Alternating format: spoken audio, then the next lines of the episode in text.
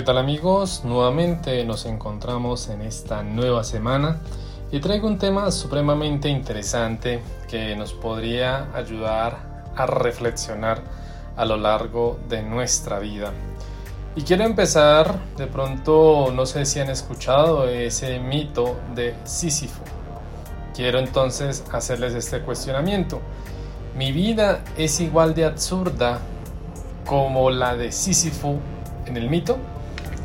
Bien, mientras vamos reflexionando sobre esto y después vamos a hacer esa explicación que también Albert Camus, uno de los grandes filósofos existenciales, hace de este relato, quiero compartirles y hacer la relación con una canción de un artista que se llama Callum Scott y se titula esta canción No Matter What, es decir, no importa, no importa qué.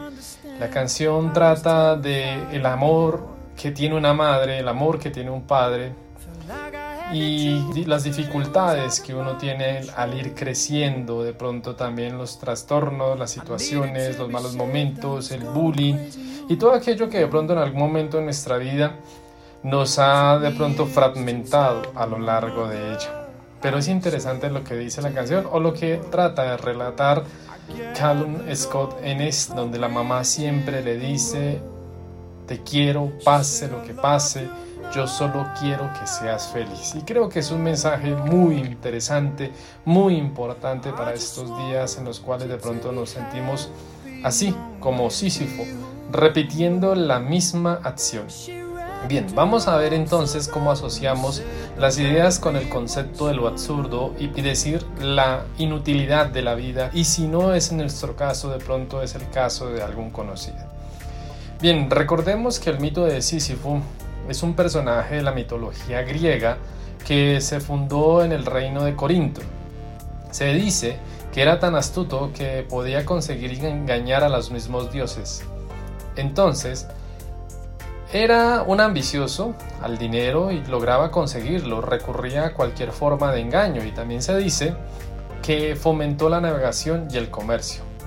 Bien, según la leyenda dice que Sísifo fue testigo del secuestro de Gina, una ninfa por parte del dios de Zeus, decide guardar silencio frente al hecho hasta que su padre, Asopo, dios de los ríos, llega a Corinto preguntando por ella. En cuanto a Sísifo, encuentra su oportunidad para proponerle un intercambio. El secreto a cambio de, de una fuente de agua dulce para Corinto. Al enterarse Zeus, entra en cólera y envía a Tánatos, dios de la muerte, para que dé muerte a Sísifo. La apariencia de Tánatos era terrorífica, pero Sísifo no se inmuta. Lo recibe amablemente y lo invita a comer en una celda en la que lo sorprende haciéndolo prisionero en un momento a otro. Nos cuenta lo astuto que era Sísifo, según la mitología. Se dice que en esto, por un tiempo prolongado, nadie murió y el que ahora entra en cólera es Hades, el dios del inframundo.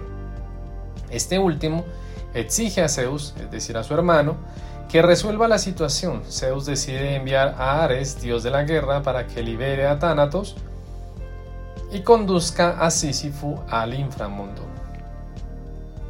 Aún así, con anticipación, Sísifo había pedido a su esposa que cuando muriera no le rindiera honras fúnebres. La mujer cumplió cabalmente lo deseado. Estando Sísifo ya en el inframundo, empezó a quejarse con Hades. Le dijo que su esposa no cumplía con el deber sagrado de rendir honra fúnebre alguna. Hades lo ignoró en principio, pero debido a su insistencia, le otorgó el favor de volver a la vida para reprender a su esposa por tal ofensa. Por supuesto, Sísifo tenía planeado de antemano no regresar al inframundo y así vivió por muchos años más hasta que finalmente accedió a, ser regresado por Thanatos al inframundo. Estando allí Zeus y Hades, que no paraban, estaban contentos con las tretas de Sísifo. Deciden ponerle un castigo ejemplar.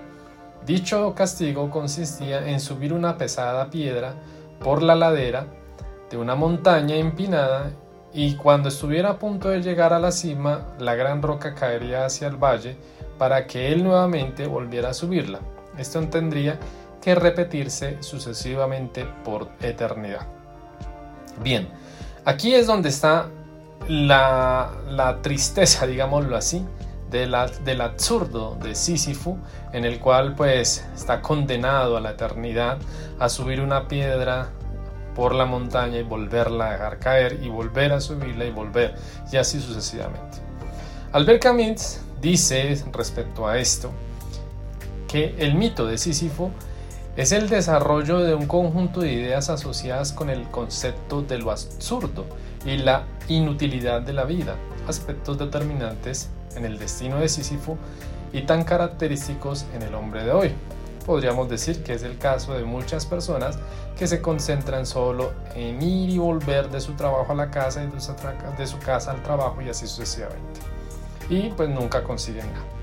Camus se refiere al absurdo como la esperanza que fundamenta la el mañana, como si no existiera la certeza de la muerte. El mundo, podríamos decirlo, despojado de romanticismos es un territorio extraño e inhumano. Pero el conocimiento verdadero no es posible. Ni la razón ni la ciencia pueden revelar la realidad del universo, y eso lo tenemos claro. Nuestro futuro no está predeterminado. Sus intentos, también podríamos decir, yacen en las abstracciones sin sentido. El absurdo es lo más desgarradora de las pasiones. Podríamos así tener presente nuestra, nuestra vida, de pronto con situaciones adversas que nos han pasado, y creemos que seguimos pagando algo que de pronto los dioses, como en el caso de Sísifo, nos han condenado, y también como lo dice el mismo Camus. Entonces, para Camus tomarse seriamente el absurdo significa aceptar la contradicción entre razón y deseo en un mundo racional. De ahí que se deba ser rechazado el suicidio, pues es el absurdo no existe en el hombre. Por ende, la contradicción debe ser vivida y los límites de la razón deben ser aceptados, sin falsas esperanzas, aunque esto es muy existencial y muy melancólico. El absurdo jamás debe ser aceptado plenamente, por el contrario, demanda ser confrontado con constante rebeldía y así, según él, se gana la libertad. Entonces, podríamos seguir haciéndonos la pregunta, ¿de verdad la vida es un absurdo? Sigamos con lo que sigue relatando Camus. Camus ve en Sísifo al héroe del absurdo, que vive la vida plenamente, aborrece la muerte y es condenado a realizar una tarea inútil. Nuestro autor muestra la inacabable e inservible labor de Sísifo como una metáfora presente, pero que también se puede ver reflejado hoy día en pleno siglo XXI e incluso ya lo veía Camus en el pleno siglo XX y XIX. El trabajo en una fábrica nos podría llevar a eso, en una oficina, en una tarea repetitiva. Dicho trabajo podríamos decir que es absurdo, pero tenemos que hacerlo. No trágico, excepto en las raras ocasiones que nos hace conciencia de ello. Camus entonces se muestra particularmente interesado en, en lo que piensa Sísifo, mientras camina de regreso a la parte baja de la colina para comenzar de nuevo, o sea, su absurda tarea.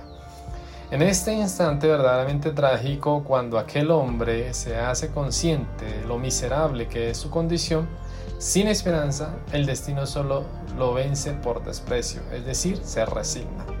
Entonces, reconocer la verdad es la forma de conquistarla. Sísifo podría entonces ser un hombre absurdo que mantiene la tarea de seguir empujando una piedra, subirla a la colina y dejarla rodar cuando Sísifo es capaz de reconocer la inutilidad de su labor y tiene la certeza de cuál es su destino, podría librarse de notar lo absurdo de su condición. Así llega al estado de aceptación. Camus finaliza diciendo que este punto todo está bien y no hay que imaginarse a Sísifo feliz. O sea, resignación. Entonces, podríamos hacer la relación del, mito de Sísifo con el sentido de nuestra vida? Según para Camus, la pregunta fundamental de la filosofía es responder a la pregunta, ¿vale la pena vivir la vida o no? Te regalo la pregunta, pregúntate a ti mismo. En otras palabras, el autor plantea que es principal la cuestión de la filosofía que debe ser abordada. Para Camus el placer de la circunstancia puede reconfortar nuestra conciencia en un momento dado. Por eso no hace que nuestras vidas merezcan la pena. Mm, podríamos empezar a pensar eso. O incluso aquellas personas que han intentado de pronto dañar su vida. En su lugar lo que sí se puede hacer es que valga la pena lo que estás viviendo y lo que has vivido. Es hacer que nuestras acciones se enmarquen en un proyecto de vida que tenga sentido y con cada cosa que haces, cada detalle que tú involucras en tu vida, puede darle sentido a tu vida. Incluso tu pareja o tu familia. En la canción que estábamos colocando de Colin Scott, precisamente, el mensaje es muy importante. De pronto nadie está en tu vida, pero sí está tu familia, tu madre o aquellas personas que te han ayudado. Por eso, como todo lo que el filósofo existencialista decía, podemos determinar que la vida en sí misma no podría tener sentido, pero sí debemos asumir que implica empezar a cambiar nuestras actitudes, empezar a cambiar lo que ha estructurado nuestra realidad para que en esto no ocurra y no nos sintamos en el absurdo de Sísifo, sino que sencillamente deseemos vivir más y darle sentido a cada una de nuestras acciones para ser verdaderamente una persona no en una vida absurda, sino una vida que tiene sentido y también para uno como para los demás. Nos vemos para la próxima.